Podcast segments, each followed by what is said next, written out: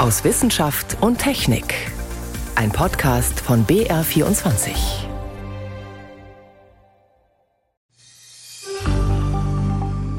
Und da steht so ein bisschen salopp drin, dass man ja in der Matthiaszeche im oberpfälzischen Schwandorf so komische Tischtennisball große gelbliche Brocken gefunden hätte. Und was das Team von Roland Eichhorn vom Geologischen Dienst in Hof da gefunden hat, das entpuppt sich als kleine Sensation, ein ganz besonderes Material. Die ganze Geschichte erzählen wir gleich. Außerdem fragen wir, ob die Polarlichter, die zurzeit sogar bei uns in Deutschland den Himmel verschönern, ob sie Vorboten sind von nicht ganz ungefährlichen Sonnenstürmen. Wir begleiten Archäologen, die helfen, Kriegsverbrechen aufzuklären. Und am Schluss blicken wir zurück auf 75 Jahre Wissenschaft im Bayerischen Rundfunk. Der hat nämlich Geburtstag gefeiert. Im Studio heute ist Stefan Geier. Unsere erste Geschichte spielt im Oberfränkischen Hof. Da haben wir gerade schon den Leiter des dortigen geologischen Dienstes gehört. Das Ganze beginnt mit einer unscheinbaren versteckten Schublade und mündet in eine Detektivgeschichte, deren Ende eine erstaunliche Entdeckung ist. Meine Kollegin Priska Straub ist hier, um sie zu erzählen. Priska, ein ungeheuer seltenes Material ist die Hauptperson. Ja, es geht um ein ganz seltenes Mineral, das sogenannte Humboldtin. Humboldtin. Das hat man nämlich gefunden bei uns in Bayern, ein absoluter Zufallsfund.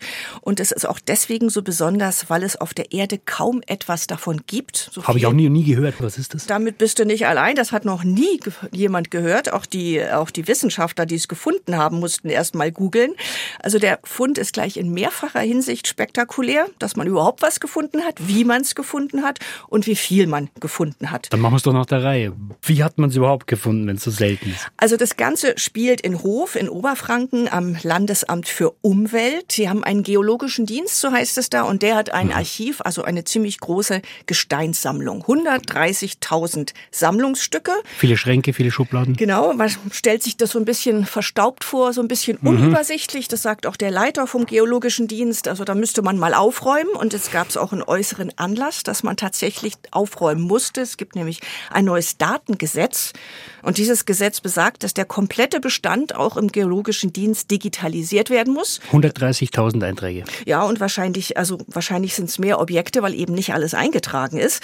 Aber jeder, der sich dafür interessiert, soll eben online auch Einblick erhalten dürfen und soll wissen, was da ein Hof alles lagert. Also haben sich in dem Fall die Mitarbeiter ans Katalogisieren gemacht, mhm. haben den Keller sozusagen aufgeräumt, Frühjahrsputz gemacht und die haben einen interessanten Hinweis zunächst nur gefunden auf dieses Humboldtin, nämlich einen Brief, einen über 70 Jahre alten Brief.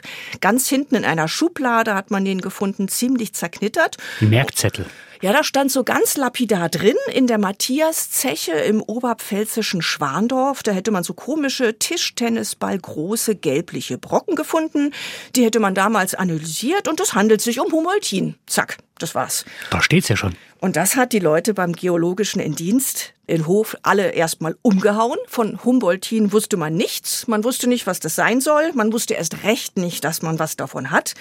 Musste erstmal googeln und hat dann geguckt, wo haben wir das überhaupt in der Gesteinssammlung? Hat wahrscheinlich irgendwas mit Alexander von Humboldt zu tun.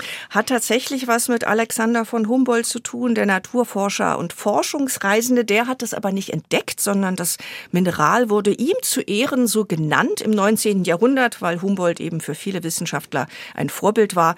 Und die Mitarbeiter vom Geologischen Dienst, man muss sich das vorstellen, die wussten also, sie haben was im Archiv, das haben selbst Spezialisten noch nie gehört, es ist sehr selten und niemand weiß, wo es sein soll. Große Aufregung. Wie sieht es aus? Ist das wie so ein Edelstein oder wie stelle ich mir das nee, vor? Nee, es sieht ganz anders aus. Es ist sehr unspektakulär. Es ist so gelblich und bröckelig. Es ist eine eingetrocknete Substanz. Wie eingetrockneter Kartoffelbüree, hat mir der Leiter erzählt, Roland Eichhorn. Das klingt jetzt ein bisschen abfällig. Er machte auch gerne Klingt nicht so spannend, ja. Aber es ist, es war natürlich der Fund schlechthin. Die Suche nach der Stecknadel im Heuhaufen hat ein paar Wochen gedauert. Die Mitarbeiter haben also alles da umgedreht im Keller und auf dem Dachboden und sonst wo. Und man hat es dann tatsächlich gefunden, irgendwo in einer kleinen Schachtel, relativ schlecht beschriftet. Man hat es analysiert und wusste dann also, ist rausgekommen, es ist tatsächlich Humboldtin, was keiner sich vorstellen konnte. Weil es eben relativ viel war im Vergleich zu dem, was man weltweit hat. Also eine Handvoll. Mhm. Und jetzt hat man noch mal eine Handvoll in der ja, Schublade gefunden. Mhm. Und plötzlich hat sich der weltweite Bestand an Humboldtin ganz locker mal verdoppelt. Und jetzt ist es eingeordnet und es ist katalogisiert. Mhm. Und was haben wir jetzt davon? Einerseits ist es interessant zu wissen, was ist es überhaupt, ja? Dieses seltene Mineral, heute sagt man Mineral, darüber wurde im 19. Jahrhundert noch diskutiert, ist es überhaupt ein Mineral? Heute mhm. sagt man ja, es hat nämlich abstruse Eigenschaften.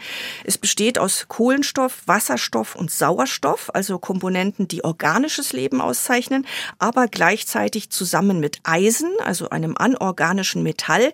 Deswegen spricht der Leiter der Gesteinssammlung auch gerne von einem Cyborg, also einem komischen Miss Mischwesen, denn die beiden Bestandteile, die mögen sich chemisch gar nicht besonders, deswegen kommen sie in der Natur auch so selten miteinander vor, also seltene Laune der Natur.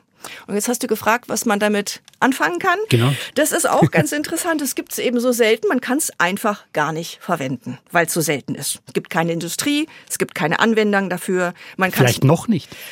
Also ich glaube eher nicht. Also man kann damit einfach nichts anfangen. Man kann es nicht schleifen. Du hast vorhin Edelsteine erwähnt. Man mhm. kann es nicht schleifen wie ein Edelstein. Es ist nicht wertvoll im Sinne, wie Gold wertvoll ist. Es ist einfach da. Das ist das Besondere. Und man kann sich natürlich darüber freuen, dass man sowas überhaupt findet. Ist also ein absoluter Exot. Jetzt kann man sich natürlich fragen, steht jetzt ein Humboldtin-Rausch bevor? Äh, Stimmt, weil, weil Humboldtin waschen. Ja, weil einem die Geschichte natürlich so zu Herzen geht. Es ist eine wunderbare Suche nach Indizien in einem Keller und am Schluss wird man fündig. Also solche Geschichten sind ja irgendwie wie im Märchen. Das Einzige, was man sagen kann, der Fund wird ausgestellt bei der Mineralmesse in München im Herbst. Da kommen dann bestimmt Leute, die ganz gezielt mal gucken wollen.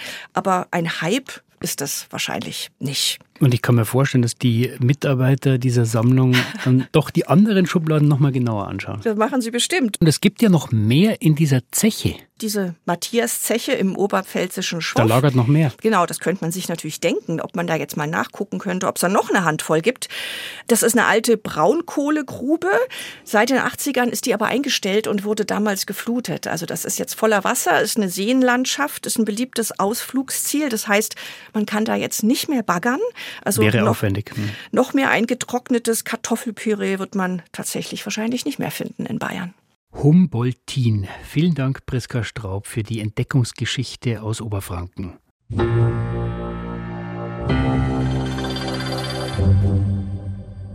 Die hässlichste Seite des Krieges sind die vielen Toten, über die niemand spricht, über die niemand sprechen kann, weil man ihnen nicht einmal die letzte Ehre erwiesen hat und sie nicht einmal ordentlich bestattet hat. Anonym irgendwo verscharrt, Tausende Opfer liegen in Massengräbern, nicht nur aktuell in der Ukraine, in Gaza, auch in vielen anderen Kriegen, um den Angehörigen die Möglichkeit zu geben, zumindest würdevoll zu trauern, aber auch um Kriegsverbrechen aufzuklären, arbeiten auch Forscher daran, solche Massengräber zu untersuchen und dabei helfen auch Archäologen, wie Sebastian Kirschner berichtet. Tote, deren Zahlen in die Tausende gehen, verscharrt in Massengräbern, keiner weiß wo, keiner kennt ihre Namen. Angehörige, die nicht trauern können, weil sie nicht wissen, lebt mein Freund, meine Verwandte noch? Wo sind sie begraben? Wie sind sie gestorben? Der Krieg hat viele hässliche Fratzen und er zeigt sie aktuell wieder in Israel und der Ukraine. Das ist eine riesige humanitäre Krise, die einer Antwort bedarf. Und daher dachte ich, es ist sehr sinnvoll, sich darauf zu konzentrieren. Sagt Rosario Guerra über ihren Beruf. Die 28-jährige Spanierin ist sogenannte forensische Archäologin. Ursprünglich hatte sie Archäologie studiert, weil sie fasziniert war von Geschichte und antiken Kulturen. Mir hat das immer gefallen, aber nach meinem Abschluss habe ich mich gefragt, wie nützlich ist das und was bringt es der Gesellschaft? Heute arbeitet die Wissenschaftlerin daher unter anderem für das Europäische Trainingszentrum für die Identifizierung von Opfern bei Desastern, kurz ETAF. Die gemeinnützige Organisation mit Sitz in Neuss trainiert zum Beispiel Polizei und andere Einsatzkräfte für derartige Ernstfälle. Und sie wird bei Naturkatastrophen und Kriegen auch selbst um Hilfe angefragt.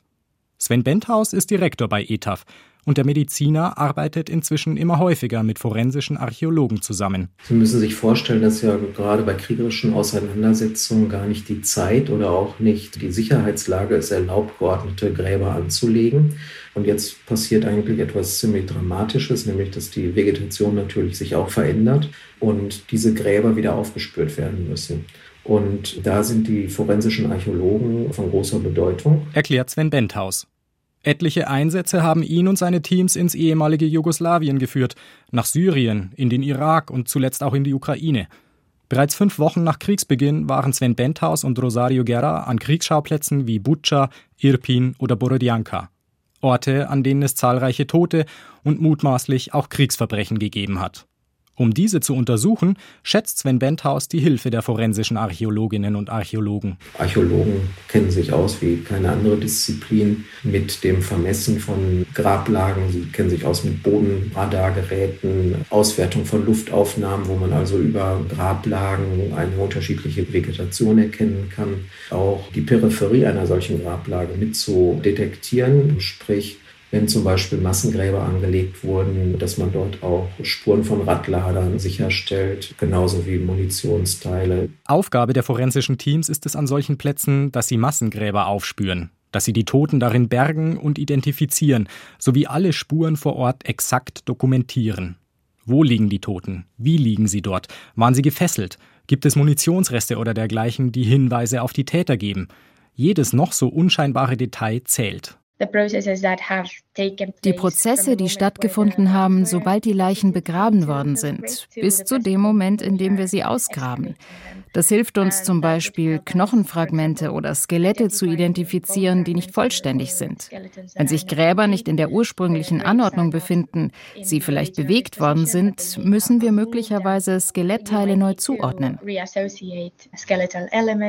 Sagt Rosario Guerra. Was Sie und Ihre Kollegen ausgraben, vermessen und dokumentieren, können wichtige Indizien sein, wenn es später darum geht, mögliche Kriegsverbrechen vor dem Internationalen Strafgerichtshof in Den Haag zu ahnden. Wie in einem Fall im ehemaligen Jugoslawien. Die Forensiker untersuchten dort einen muslimischen Friedhof, denn es gab Hinweise, in den Gräbern wären Kriegsopfer versteckt worden. Die Archäologen konnten das schließlich auch nachweisen. Dabei sind bei den Bestattungen der Opfer damals im Kosovo Fehler gemacht worden, dass die Bestattungsrituale für Muslime nicht richtig eingehalten wurden. Ausrichtung des Kopfes Richtung Mekka und andere Dinge. Und die forensischen Archäologen konnten dann sehr präzise sagen, welche Einzelgräber dem normalen muslimischen Bestattungszeremoniell gefolgt waren. Und sie bemerkten, dass viele der falsch ausgerichteten gewaltsam zu Tode gekommen waren. Die Arbeit der forensischen Archäologen ist also nicht einfach. Die Umstände sind mit denen von gewohnter altertumswissenschaftlicher Archäologie kaum vergleichbar. Wegen der Umstände empfindet gelegentlich auch Rosario Guerra ihre Einsätze als forensische Archäologin als hart und belastend. Aber das, was sie damit bisweilen erreicht, erfüllt sie und treibt sie an, weiterzumachen.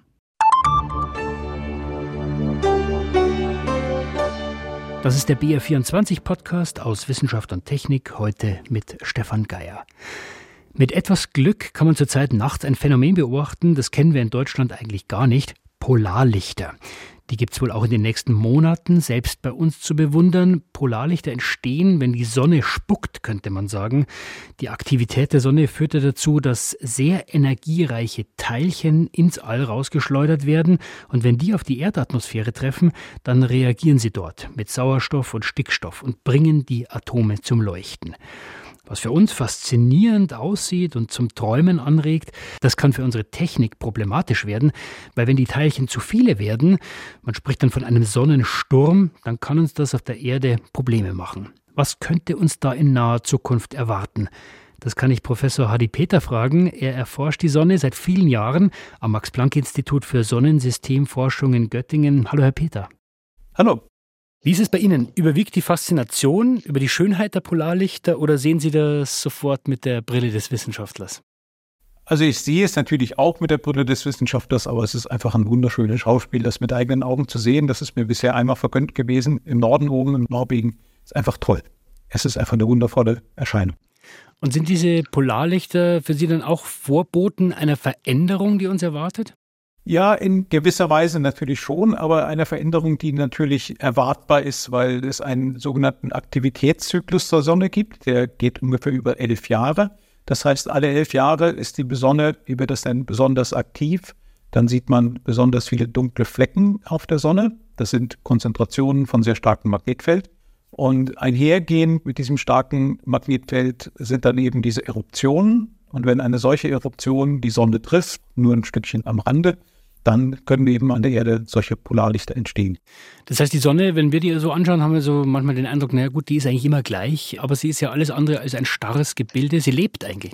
Ja, also sie sieht besonders langweilig, sage ich mal, aus im sogenannten Weißlicht, also in dem Licht, für das die unsere Augen auch empfindlich sind. Das ändert sich sehr stark, wenn wir zu kurzen Wellenlängen gehen. Also wenn wir im Röntgenlicht zum Beispiel die Sonne anschauen. Also mit einer anderen Brille. Mit der anderen Brille, genau. Also Röntgenlicht ist eben sozusagen extrem blaues Licht, wenn man so will, also sehr kurzwellig. Sehen wir mit bloßem Augen nicht, dient halt dazu, zum Beispiel die Hand zu röntgen, also die Haut sozusagen durchsichtig zu machen. Und in dieser energetischen Strahlung sehen wir die äußere Atmosphäre der Sonne und da tut sich dann eben doch sehr viel. Und das heißt, wenn die Sonne spuckt, also diese Teilchen und diese Magnetfelder, wir werden getroffen, schützt uns unser Magnetfeld dann wirklich absolut? Brauchen wir uns keine Sorgen machen? Wenn wir so leben würden, wie ich sag mal überspitzt, wie vor 100 oder 150 Jahren, würden wir uns überhaupt keine Sorgen machen müssen, weil die Atmosphäre eigentlich dick genug ist und das Magnetfeld stark genug ist, um eben zumindest die stärksten Sonnenstürme, wie wir die auch nennen, abzuhalten. Aber wir sind weiter als vor 200 Jahren. Wir hängen zum großen Teil von technischen Geräten ab. Also wenn man heute in eine andere Stadt fährt, dann geht man mit GPS einfach mit seinem Telefon durch die Gegend. Und da kann es dann schon Störungen geben, weil alle Satellitenkommunikation mit GPS zum Beispiel darauf beruht, dass man Laufzeiten sehr genau messen kann. Und man kann dann eben die sehr genaue Zeitmessung über die Lichtgeschwindigkeit umsetzen in eine Entfernungsmessung. Und wenn da sich etwas stört in der Erdatmosphäre, in der oberen Ionosphäre, sodass die Laufzeit des Lichts sich leicht ändert, dann kann es eben passieren, dass das GPS-Signal nicht mehr funktioniert. Bleiben wir noch mal in dieser, na, ich nenne es mal eine Etage höher im erdnahen Orbit mit vielen Satelliten. Sie haben es angesprochen, die GPS-Satelliten ist äh, eine Gattung, eigentlich nur inzwischen haben wir über 7000 Satelliten. Mhm.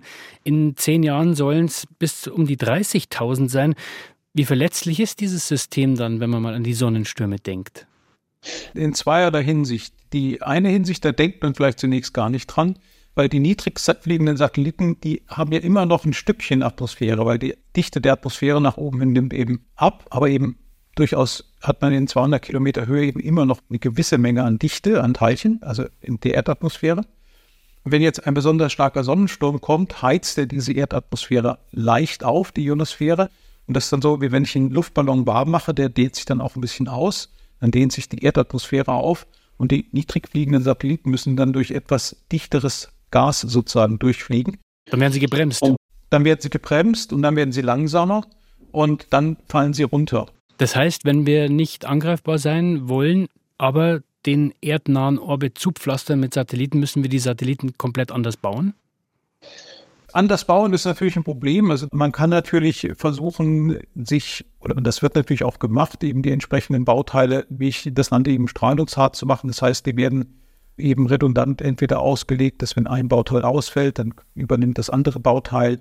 Oder aber, dass man einfach sie, sie so baut, dass eben kleine Abschirmschichten sozusagen mit, mit drin sind in den Chips, sodass dass sie eben dem Bombardement sozusagen der energetischen Teilchen besser widerstehen können. Und da haben wir noch einen weiten Weg zu gehen bei der Beobachtung der Sonne, dass wir eben besser verstehen, wie sozusagen direkt an der Sonne, wie Änderungen dort eben dann ähm, solche großen Ereignisse beeinflussen können. Da fehlen Messungen, ganz einfach.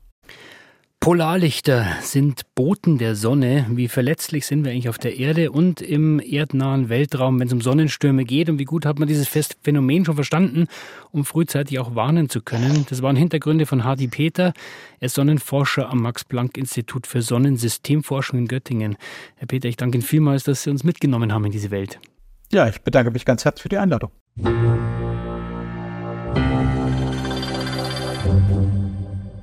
Es gab was zu feiern diese Woche, den 75. Geburtstag des Bayerischen Rundfunks.